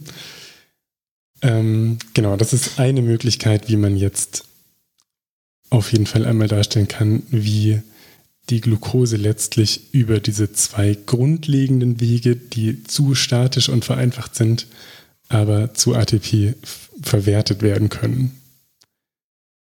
Bist, bist du damit einverstanden? Ja. Okay. Ähm, also am Ende soll immer Muskel. Nur auch da, finde ich, können wir dem Zuhörer zumuten, dass er auch das Biochemie-Lehrbuch kauft ja. und nochmal nachliest. Nein, aber das zumindest verstehen kann. Das stimmt, das stimmt. Also wenn man es jetzt nochmal genau definiert, dann ist eine aerobe Energiebereitstellung so eine, die den ATP-Bedarf alleine durch diese Energieproduktion in den Mitochondrien, also die mitochondrale Oxidation, maßgeblich über Fettsäuren ist das möglich auch, herstellen kann und eine streng anaerobe Energiebereitstellung dann vorhanden ist, wenn dieser Energiebedarf, den ich immer habe, egal ob ich jetzt auf dem Sofa liege und Netflix schaue oder 100 Meter sprinte, nicht mehr alleine durch diese mitochondriale Oxidation gedeckt werden kann und ähm, eben über diese ineffiziente Energiebereitstellung passiert und das ATP, das schon im Muskel über die Kreatinkinase, äh, das Kreatinphosphat gespeichert ist, gedeckt werden kann. Also ganz grob kann man unterscheiden zwischen, ich brauche schnell Energie, dann anaerob und ähm, wenn ich nicht limitiert bin durch diese Aufnahmekapazitätsgrenze und einfach alles raushau äh, und da sehr ineffizient und schnell erschöpfend Energie zur Verfügung habe und eben mit Zeit und Ruhe diese aerobe mit Sauerstoff in den Mitochondrien mit ca. 15 mal so viel ATP, die da am Ende rauskommt. Genau. Und da ist ja das Coole an unserem Körper, dass wenn man trainiert im aeroben Bereich, dann kann die Mitochondriendichte gesteigert werden. Also dann haben wir mehr Mitochondrien in den Muskeln, sodass wir Fett schneller, also besser verwerten können. Das ist ja, über die Analogie haben wir vorhin auch nochmal gesprochen mit dem Diesel. Also die Fettsäuren sind für die Muskeln wie Diesel. Damit kann, können sie lange laufen. Also, ja. Genau, also so ein Dieselmotor, mit dem man schön bei 160 auf der Autobahn cruisen kann, der dann aber, weil er total topmodern ist, trotzdem nur 7 Liter braucht und auch ewig hält. Also der kann 300 Kilometer, äh, 300.000 Kilometer runterschrubben, bevor der irgendwann mal kaputt geht. Ähm, das ist ein bisschen vergleichbar mit dieser aeroben Energiebereitstellung. Kann man auch vielleicht die Muskelfasern noch mit reinnehmen. Also die kann man sehr differenziert aufdröseln, aber wenn man jetzt über aerobe Energiebereitstellung spricht, dann gibt es Slow Twitch Typ 1 Fasern. Hat vielleicht auch schon mal, hat man im Sportkurs mal gehört, Slow Twitch und Fast Twitch. Es bezieht sich äh, nicht auf die äh, Kontraktionsschnelligkeit, sondern auf die Ermüdungskapazität.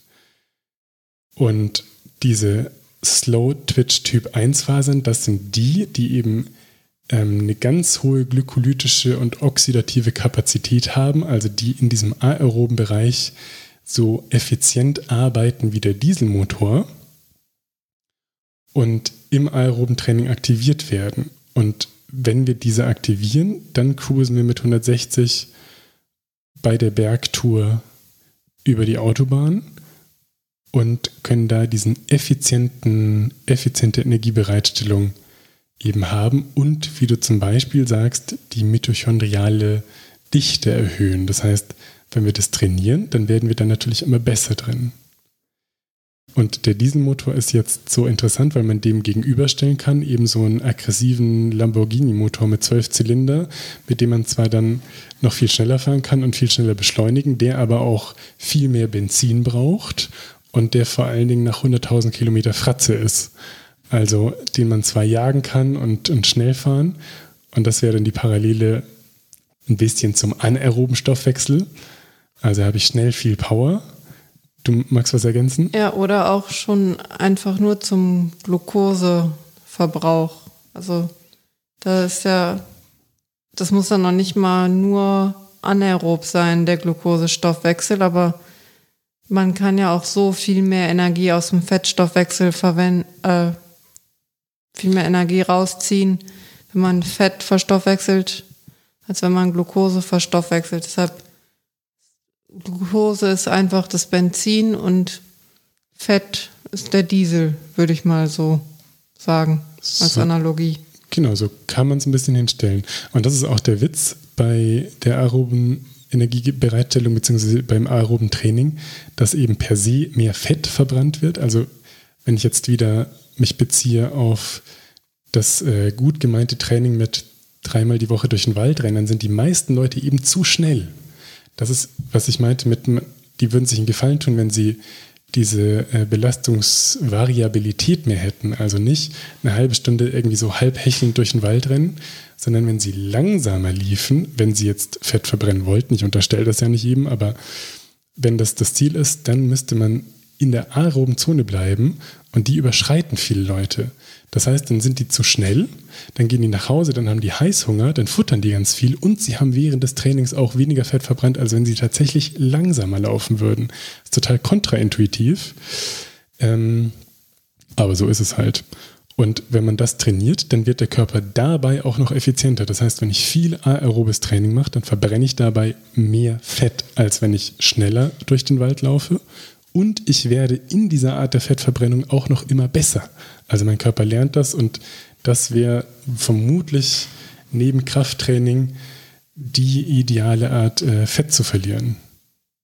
Ja, und da finde ich es ja ganz spannend, wenn man so wirklich die Tour de France-Fahrer oder Marathonläufer anguckt, die können ja fast im aeroben Bereich, also stundenlang fahren die und die fahren auch richtig schnell, dann noch im aeroben Bereich, weil die halt so gut trainiert sind und so viele Mitochondrien haben und dann immer noch Fett verbrennen. Also da wäre, ich sag mal, normaler also der Durchschnittsmensch wäre schon lange im anaeroben Bereich. Da laufen die noch locker und das sind nur die ähm, Typ 1 Muskelfasern aktiv. Also Genau.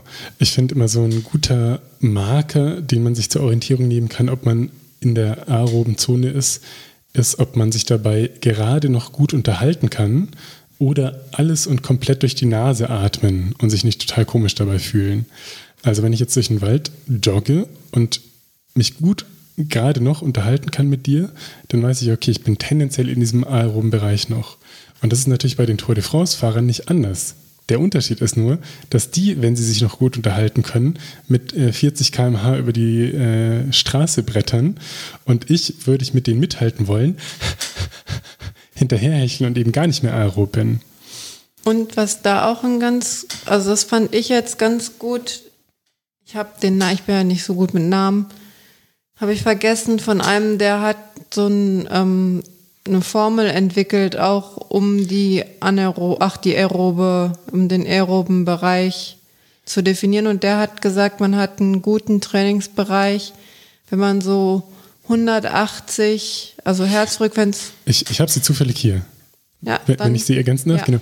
Also wenn man jetzt sagt, oh, so äh, durch die Nase atmen und äh, unterhalten ist ja schön und nett, aber ich will das ein bisschen genauer und das wäre total sinnvoll, weil es diesen äh, Paul Maffetone gibt, der sagt, mhm. die meisten Menschen, die verschätzen sich total. Also das kann man einmal einstellen und dann denkt man, ja, jetzt hat man es heraus. Aber wenn man dann genau guckt über die Herzfrequenz, dann äh, verzocken sich die Leute. Also es ist ganz schwierig, ein Gefühl für diese für diesen optimalen Sweet Spot der aeroben Energiebereitstellung zu haben, sondern man wird tendenziell zu schnell. Und es gibt noch andere Möglichkeiten, also das ist jetzt eine, die wir äh, vorstellen können. Es gibt äh, Steven Seiler, Andrew Coggan, Inigo San Milan, der auch so ein sehr differenziertes äh, Stufenmodell der Belastung entwickelt hat und dann von Zone 2 Training spricht. Man kann einfach sagen, man nimmt 70 bis 80 Prozent der maximalen Herzfrequenz. Das sind alles Wege, wie man da hinkommt. Warum das von Phil Maffetone, dieses FDP, ähm, heißt auch FDP oder Functional, nee, oder MAF, genau, die Formel heißt MAF-Formel. Äh, Maximum Aerobic Function. Warum die so gut ist, ist erstens, weil die eben genau für den Laiensportler entwickelt wurde. Das kommt nicht aus dem Hochleistungsbereich, sondern er hat das entwickelt für Menschen, die gesund trainieren wollen und das ist über seine jahrzehntelange klinische Erfahrung validiert. Also er sagt, er hat da oft mal dran rumgedreht oder dann doch versucht, so individuelle Wege zu gehen. Er ist immer wieder darauf zurück, zurückgefallen. Und die geht, wie du gesagt hast, man nimmt äh, 180 und zieht davon das Alter ab. Also jemand ist 50 Jahre alt, landet man bei 130. Und dann addiert man bzw. subtrahiert bestimmte Punktwerte nochmal. Ich packe das auch in die Shownotes rein. Das ist aber sehr einfach, wenn man zum Beispiel Medikamente nimmt, dann zieht man davon ähm, 10 ab. Das heißt, jemand, der 50 Jahre alt ist und zwei Medikamente nimmt, der hat 180, minus 50 sind 130, minus 10 sind 120. Dessen Math wäre also eine Herzfrequenz von 120. Und wenn man leichtes Übergewicht hat, zieht man nochmal 5 ab. Wenn man äh, lange gar nicht trainiert hat, nochmal fünf und so. Und wenn man dann aber zum Beispiel der super kompetitive Athlet ohne irgendwelche Gesundheitsprobleme ist, dann darf man fünf dazuzählen. Und so hat man diesen Zielwert für eine Herzfrequenz, die, ähm, genau, die einem dann die Orientierung gibt, dass man genau da in diesem aeroben Bereich trainiert und diesen Gesundheitsbenefit hat. Und was ich auch noch spannend finde, wenn du die Profisportler äh, noch in den Raum stellst, das ist natürlich auch so eine interessante Gegenüberstellung. Also wenn man jetzt über metabolische Gesundheit spricht und Blutzuckerregulation und äh, mitochondriale Dichte und Effizienz und Fettverbrennung und Energiebereitstellung, dann sind diese Top-Athleten, die die Tour de France fahren, ja auf dem einen extremen Ende des Spektrums von metabolischer Gesundheit. Also die sind so fit ähm, und so gesund in dieser Hinsicht, ähm, dass sie auch da Weltklasse sind in der aeroben Performance. Und dem gegenüber steht halt jemand, der dann zum Beispiel einen Diabetes hat, also wo diese Regulation nicht mehr funktioniert, wo, wenn ich jetzt meinen Teller Spaghetti futter, die Blutglucose ansteigt und mein Organismus es aber dann nicht schafft, das in die Muskulatur zu packen oder in die Leber und die Leber äh, diese Blutzuckersteuerung nicht mehr gut hinkriegt und ich dann insgesamt zu hohe Blutzuckerspiegel habe und über Jahre hinweg dann eben irgendwann ein Diabetes diagnostiziert bekomme, weil dieser HB1C-Wert zum Beispiel zu hoch ist oder mein nüchtern Blutzucker. Aber die, die Pathogenese davon, die passiert natürlich viel früher und äh, zieht sich über viele Jahre. Das heißt, diese Menschen, die dann an einem Diabetes leiden, die sind auf dem anderen äh, Ende des Spektrums. Und ähm, dass das nicht nur ein schönes theoretisches Argument ist, sondern tatsächlich ein gutes Modell. Da äh, habe ich auch eine Studie zu gefunden. Warte mal, muss ich kurz gucken, wo ich die hingeschrieben habe. Ah, genau, nämlich hier. Das war von Inigo San Milan, den wir schon erwähnt hatten mit ah. dem Sound 2 äh, Training. Der hat professionelle Athleten mit Hobbyathleten und Patienten, die an Diabetes Typ 2 leiden, ver verglichen und hat eben gezeigt, dass je höher diese aerobe Effizienz war, also je höher die Leute äh, trainieren konnten, ohne einen Laktatanstieg über 2 Millimol zu haben und damit in der aeroben Zone zu bleiben, dass diejenigen, die das also sehr gut konnten, diese Profi-Fahrradfahrer, dass die auch eine viel größere metabolische Flexibilität, Flexibilität und dadurch letztlich metabolische Gesundheit hatten als wir Otto Normalos und dann eben auch Menschen, die schon metabolisch eingeschränkt sind und eben Diabetes Typ 2 entwickelt haben. Und ich rede heute so viel. Bitte fahr mir ins Wort, wenn du einen guten Gedanken hast. Ich, ja, ich habe gerade dran gedacht, dass es ja, ah, das wird, da kann man noch mal einen ganzen Podcast zu aufnehmen, wenn man dran denkt, dass man metabolisch flexibel ist, auch das Gehirn. Das funktioniert ja eigentlich mit Glucose hauptsächlich, kann aber ja auch mit Ketonkörpern, also aus dem Fettstoffwechsel funktionieren. Und das ist ja bei Diabetikern finde ich total wichtig und gut, dass es funkt, also dass es geht, weil das muss nicht unbedingt äh, Glucose verwenden, das Gehirn, sondern kann halt auch mit Ketonkörpern funktionieren. Und beim Diabetiker ist es ja so, die, die sind ja insulinresistent, also der Körper, das ist ja, ich weiß nicht, willst du da noch was zu sagen oder soll ich das kurz? Bitte zur Insulinresistenz. Hau raus. Es ist ja wir so. Wir ergänzen uns. Genau, wir brauchen ja Insulin. Das ist ein Hormon, das wird von der Bauchspeicheldrüse ausgeschüttet. Und das wird ausgeschüttet, wenn wir Zucker essen. Und das braucht der Körper, damit er den Zucker in die Zellen aufnehmen kann. Und jetzt ist es so, dass ein Diabetiker ist insulinresistent. Das heißt, die Transportwege vom Zucker in die Zelle funktionieren nicht mehr, weil die Zellen das Insulin nicht mehr erkennen und dann bleibt das äh, bleibt der Zucker im Blut und auch im Gehirn, das was ja eigentlich mit Zucker funktioniert, wird dann der Zucker nicht mehr aufgenommen und dann denkt das Gehirn quasi es verhungert. Also ich man ich, viele von uns haben ja wahrscheinlich jemanden mit Alzheimer in der Umgebung oder kennen jemanden mit Alzheimer und bei denen ist es oft so, dass die einen totalen Zuckerhunger haben. Das ist häufig so oder wahrscheinlich so, weil das Gehirn einfach den Zucker, den die essen, nicht mehr verstoffwechseln kann und denkt, es bekommt keinen Zucker. Dabei ist der Körper voller Zucker, aber das kann halt nicht aufgenommen werden. Oh ja, das ist so spannend. Neurodegenerative Erkrankungen. Da können wir gerne mal einen extra Podcast ja. zu machen. Und ich wollte, also eigentlich habe ich jetzt soweit ausgeholt. Ich wollte eigentlich sagen, dass es ja total wichtig ist, dass wir metabolisch flexibel sind, damit wir halt unsere kognitiven Funktionen vor allem auch erhalten können, was ja für den Menschen, finde ich, total essentiell ist. Weil, also ich definiere vieles vom Menschsein darüber, dass er sich Gedanken über die Welt machen kann und große Zusammenhänge versteht. Und dafür ist das Gehirn ja auch einfach total wichtig. Und damit das gut funktioniert, ist es gut, wenn es metabolisch flexibel ist.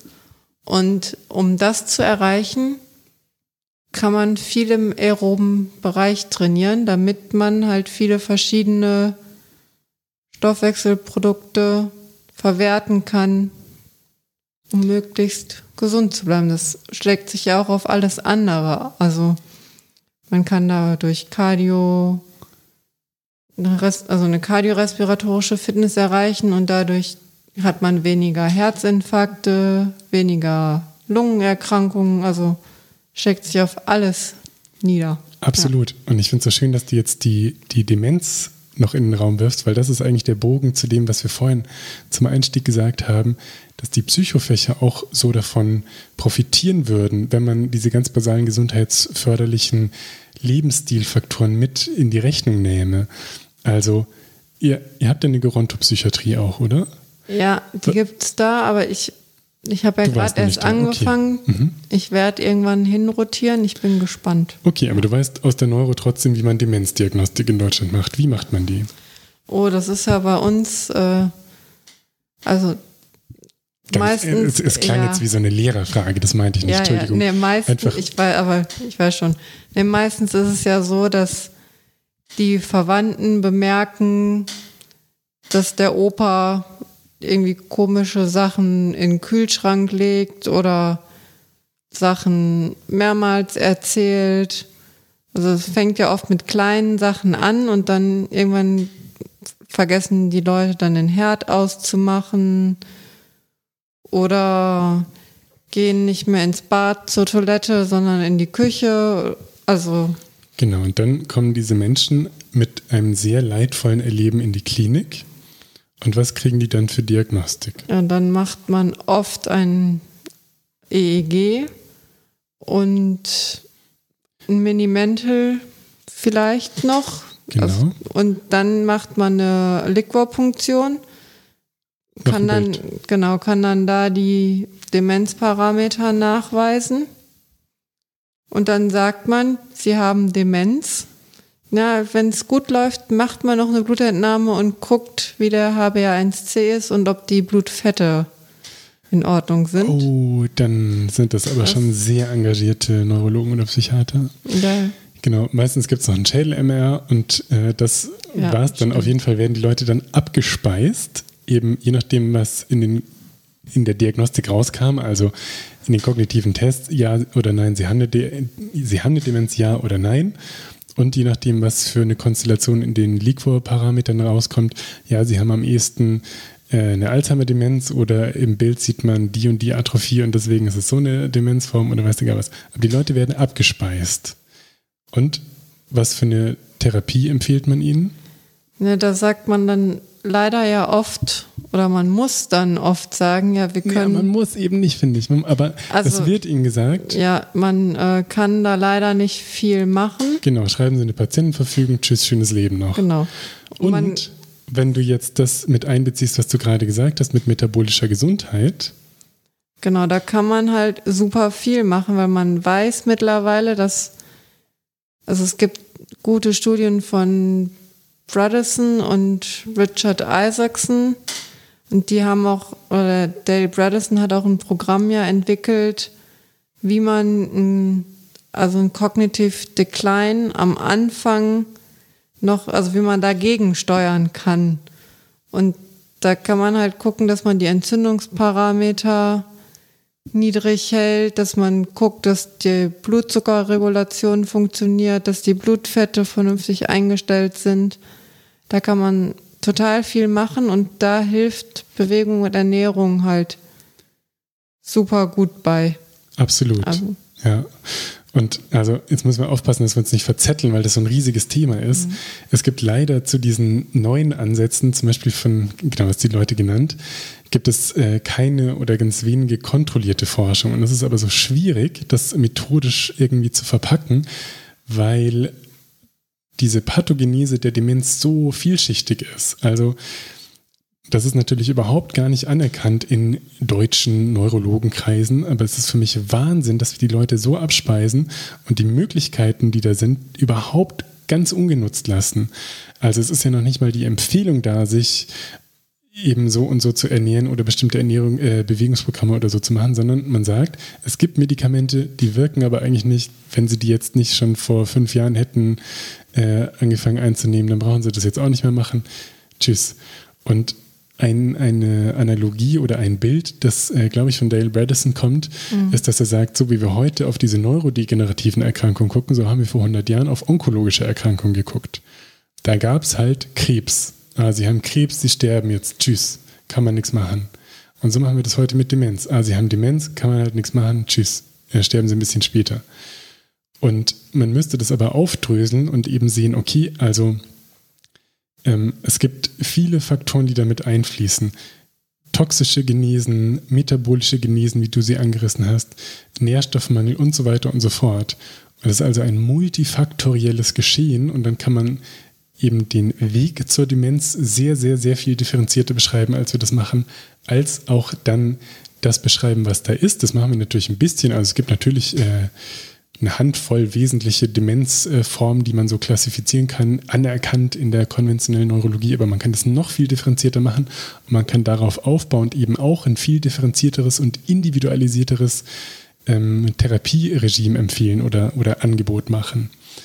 Also, genau, das war jetzt ein kleiner Rant und ich finde es ganz schön, dass du dieses Schlagwort noch reingebracht hast, eben weil es aufzeigt, was für eine Möglichkeit auch in den Psychofächern da ist. Für Demenz zum Beispiel. Da denkt ja kein Mensch eigentlich dran, äh, Bewegung, aber es ist so wichtig. Und zur Demenz speziell gibt es auch gute klinische Forschung, glaube ich, mit Bewegung, ja, also Interventionsforschung. Ja. Und ich, was ich halt auch so cool finde, ist, also der Körper hängt, da hängt ja einfach alles zusammen. Also wenn man mit Bewegung und Ernährung, dann das ist gut für die Kognition, dann kann man Herz-Kreislauf-Erkrankungen vorbeugen. Es ist gut für die Gelenke. Man kann Knieoperationen vorbeugen, Rückenschmerzen vor. Also es ist einfach für alles. Absolut.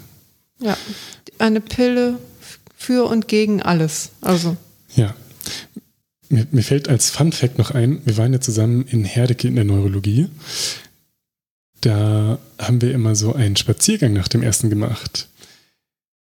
Ähm, hat sich so ergeben, weil die Röntgenbesprechung war und dann waren wir schnell zusammen Mittagessen, dann sind wir einmal ums Krankenhaus geflitzt, wenn sich es zeitlich einrichten ließe, ließ. Und dazu gibt es auch eine nette Studie von äh, Lee, weiß ich, weil, genau, Lee von 2018. Und da haben die randomisiert im Crossover-Design, haben die Patienten mit äh, Diabetes nach dem Essen, also postprandial, haben die die irgendwie auf, äh, auf einen ähm, Crosstrainer oder aufs Laufband gestellt und haben dann deren äh, Blutzuckerwerte gecheckt. Und sowohl postprandial als auch in den 24 Stunden insgesamt nach dem Essen war das besser, als äh, wenn die sich nicht bewegt hätten.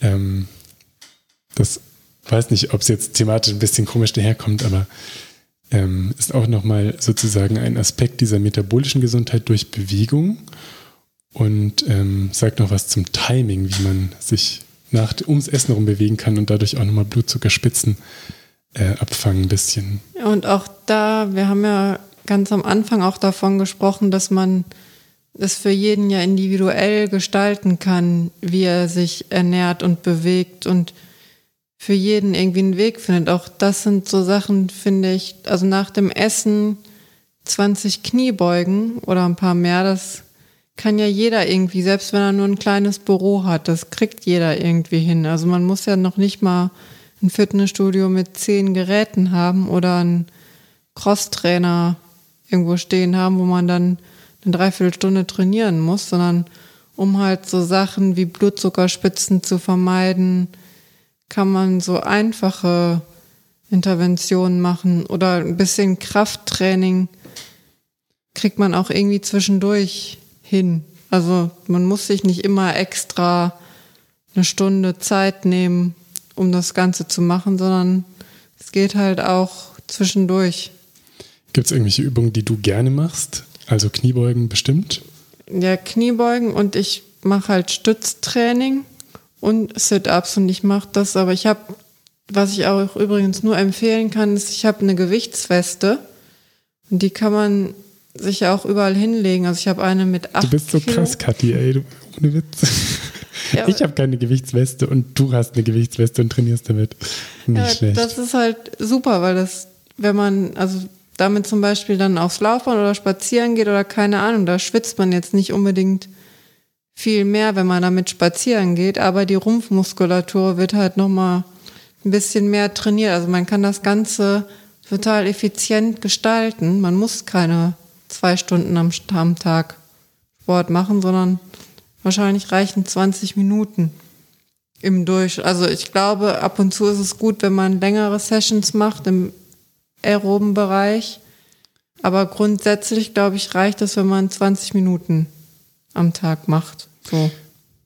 Ist auch noch ein gutes Stichwort, wenn man über aerobes Training spricht, dann gibt es Leute, das kann man natürlich, ähm, ja, es gibt da schon Marker für, aber man kann das nicht so gut genau festsetzen und dann so einen absoluten Schwellenwert definieren, glaube ich. Aber zum Beispiel äh, Firma Fetone, von dem diese Math-Formel kommt, der sagt, dass es wohl gut ist, wenn man mindestens 40 Minuten äh, in dieser Trainingszone ist, weil dann einmal die Maschine richtig läuft, sozusagen, und ähm, diese ganzen Prozesse ideal angestupst sind. Mehr als wenn man jetzt ähm, genau, also wenn ich zur Arbeit laufe und dann 20 Minuten unterwegs bin, das ist eigentlich ein Ticken zu kurz, wenn ich da stramm gehe. Trotzdem ist es natürlich zehnmal besser, ich laufe so zur Arbeit, als wenn ich das nicht machen würde. Aber das wäre noch was, wenn man jetzt wirklich gezielt versucht zu trainieren, um zum Beispiel Fett zu verbrennen, dann ist es tendenziell gut, eine Dreiviertelstunde oder länger ähm, zu machen. Man sagt ja so, also das sagt Peter Attia ja auch, dass man so drei Stunden in der Woche aerobes Training, wobei man mindestens eine Dreiviertelstunde am Stück machen sollte. Das ist so ein ganz guter Richtwert, finde ich. Genau, und wenn man sagt, was, drei Stunden, das ist zu viel, ist natürlich besser, wenn man auch nur einmal eine Dreiviertelstunde macht. Aber die drei Stunden wären vielleicht so ein, kein Ideal, aber ein, ein, ein guter Zielwert. Fällt mir auch noch ein, wenn man jetzt über drei Stunden spricht, warum das aerobe Training für mich auch so naheliegend so gesundheitsfördernd ist, weil wir ja aus evolutionärer Sicht genau an diese Art der Belastung angepasst sind. Also wir sind ja die Ausdauer-Super-Profis, wenn man jetzt mal im Tierreich, in das wir auch gehören, reinguckt, dann haben wir damals das Wild, irgendwelche Antilopen und Rehe, die haben wir nicht erlebt, indem wir hinter denen hergerannt sind und die dann niedergerungen haben, sondern wir haben die ausgezehrt, indem wir einfach immer hinterhergetrabt und gestapft sind. Und das ist genau diese Belastungszone. Das heißt, früher haben wir das nicht drei Stunden die Woche, sondern wegen mir fünf Stunden am Tag gemacht. Und wenn man jetzt guckt, ah, wenn man drei Stunden die Woche in dieser Belastungszone ist und dadurch dem, worauf wir ausgelegt sind, evolutionär, möglichst entspricht, dann ist es natürlich naheliegend, dass das auch gesund ist. Oder anders gesagt, so eine evolutionäre Argumentation, die ist natürlich immer ein bisschen gefährlich und oft zu platt, aber die wird durch die, durch die medizinische, klinische Forschung, die es gibt, ja letztlich legitimiert. Also das ist ein schönes Argument oder nochmal so eine Herleitung und äh, die Forschung, die es dazu gibt, die, die stützt dann diesen Gedanken eigentlich gut.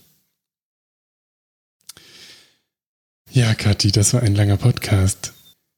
Vielen Dank, Kathi dass du von dir erzählt hast und äh, das so aufgedröselt hast und mir immer wieder äh, noch wichtige Ergänzungen zu meinem Halbbiochemiewissen geliefert hast. Vielen Dank dir fürs Interviewen Und ich finde es immer ganz toll, weil ich finde, du hast super drauf, das so, also die Essenz aus den Sachen rauszuholen und das gut zu erklären und runterzubrechen. Also, dass man, dass halt jeder das verstehen kann. Das finde ich super gut und total wichtig, um auch ein bisschen einen Beitrag für die Allgemeinheit zur Gesundheitsförderung zu leisten. Das ist nett, dass du sagst. Ich finde, das ist so wichtig, ja, und es wird einfach von uns in der Medizin viel, viel, viel zu wenig irgendwie forciert und auch äh, verständlich gemacht. Und es ist total schwierig, glaube ich, für jemanden, der der sich versucht zu orientieren, irgendwas zu finden, an dem er sich dann festhalten kann und dem er folgen kann. Also wenn wir jetzt so über Bewegung sprechen, das ist ja total verrückt, wie, wie verloren viele Leute sich fühlen müssen, ja, wenn ich zum Hausarzt gehe und sage, ah, ich möchte gerne mich bewegen, was sagt er dann? Der sagt, geh dreimal die Woche joggen. Sagen auch andere Hausärzte andere Sachen, aber dann gehe ich irgendwie ins Fitnessstudio und dann erzählt mir der das und dann gehe ich in ein anderes Fitnessstudio und der erzählt mir, ja, beweg dich so und dann gibt es diese tollen, fancy TMS-Module und also jeder erzählt was anderes und das ist so diametral widersprüchlich und total verwirrend. Und wenn wir jetzt ja, zum Beispiel in diesem Podcast einen Aspekt von gesunder Bewegung ein bisschen aufgedröselt haben, dann freut mich das sehr. Und es tut mir leid, dass ich heute so viel gesprochen habe. Ich hoffe, dass wir im nächsten Podcast ähm, das, was heißt rumdrehen, aber da ähm, nee, bin ich ein bisschen disziplinierter und halt öfter mal den Mund. Das ist einfach, äh, ich finde das so spannend und deswegen rede ich dann dazu manchmal viel. Aber wie gesagt, ich freue mich sehr, dass du jetzt mit mir den Podcast gemacht hast und würde mich sehr freuen, wenn wir das nächste Mal von dir ganz, ganz viel zu ketogener Ernährung und Neurodegeneration Na, hören. zur Ernährung allgemein, weil auch, Oder Ernährung auch allgemein. Da ist es ja so, dass es so viele verschiedene Empfehlungen gibt und alle immer verwirrt sind, was denn jetzt gut ist. Sehr auch gerne. da gibt es ja was, was ich man so, also jetzt nicht für jeden gut ist, aber was man so grundsätzlich sagen kann, was schon validiert und eine gute Ernährung zum Orientieren ist. Sehr gerne. Ich glaube, die Herausforderung ist nur dann, dass wir mehr als einen weiteren Podcast, sondern wahrscheinlich zehn brauchen, weil das so unerschöpflich ist. Dann machen wir noch welche. Sehr gut. Liebe Kathi, meine Abschlussfrage wäre, was ist für dich Gesundheit und was hilft dir dabei, gesund zu sein? Gesundheit ist für mich, ich glaube, die Gewissheit zu haben, dass man mit widrigen Umständen gut klarkommt. Also dass der Körper einen Weg findet, mit widrigen Umständen umzugehen und es für jedes Problem irgendwo auch eine Lösung gibt und damit das geschieht, muss also also um die Gewissheit zu haben, muss man sich oder sollte man sich gut ernähren und regelmäßig bewegen. Und das ist Der King und die Queen vom Anfang. Genau. Haben ein Kingdom zusammen. Genau. Sehr gut. Und was hilft dir konkret dabei, gesund zu sein? Also, ich mache halt sehr viel, also ich bewege mich sehr, sehr viel, weil ich auch einfach Spaß dran habe. Dann achte was, ich. Was machst du da? Ich weiß, du bist viel auf dem Crosstrainer. Ja, genau. Ich mache Crosstrainer, gehe schwimmen viel. Ich reite auch noch und mache dann so meine Kraftübungen mit der Gewichtsweste, wenn die Fitnessstudios aufhaben. Gehe ich auch ins Fitnessstudio. Also ich habe halt einfach auch, ich habe Glück, dass ich auch einfach Spaß habe, mich zu bewegen. Ja, und dann ernähre ich mich ziemlich gut. Ich habe einen lieben Schatz, der immer für mich kocht, weil ich selber koche nicht so gerne. Also ich mache dann immer schnelles, gesundes Essen. Aber mein Freund, der kocht gerne und gut und dann bin ich da auch immer gut versorgt. Ja. Sehr gut. Vielen Dank, und liebe. Ich meditiere regelmäßig, ah. nicht zu vergessen. Sag da gerne noch was zu. Was, was für eine Art von Meditation machst du? Ich mache das gerne angeleitet. Also ich habe mache das mit einer App, Headspace heißt die. Oder Seven Mind, diese App finde ich auch ganz gut, wenn man es ein bisschen kürzer möchte. Ich mache zum Beispiel, wenn ich Pause mache, dann stecke ich mir die Kopfhörer in die Ohren und höre mir 20 Minuten die Meditations-App an. Das finde ich einen ganz guten Weg, um runterzukommen, damit das Gehirn mal einmal resettet und dann, ja. Machst du es jeden Tag? In der Klinik schon. Also wenn ich so im Alter, also jetzt zu Hause bin, dann schaffe ich es auch schon mal nicht, weil dann ist noch das und das und das. Aber in der Klinik, wenn ich Pause mache, gehört das dazu und dann, ja. Sehr gut. Bist du in vielerlei Hinsicht eine Inspiration für deine Patienten, für mich und hoffentlich für viele andere. Das wäre schön. Vielen Dank für das schöne Gespräch. Mach's gut, Kathi. Danke dir. Tschüss. Tschüss.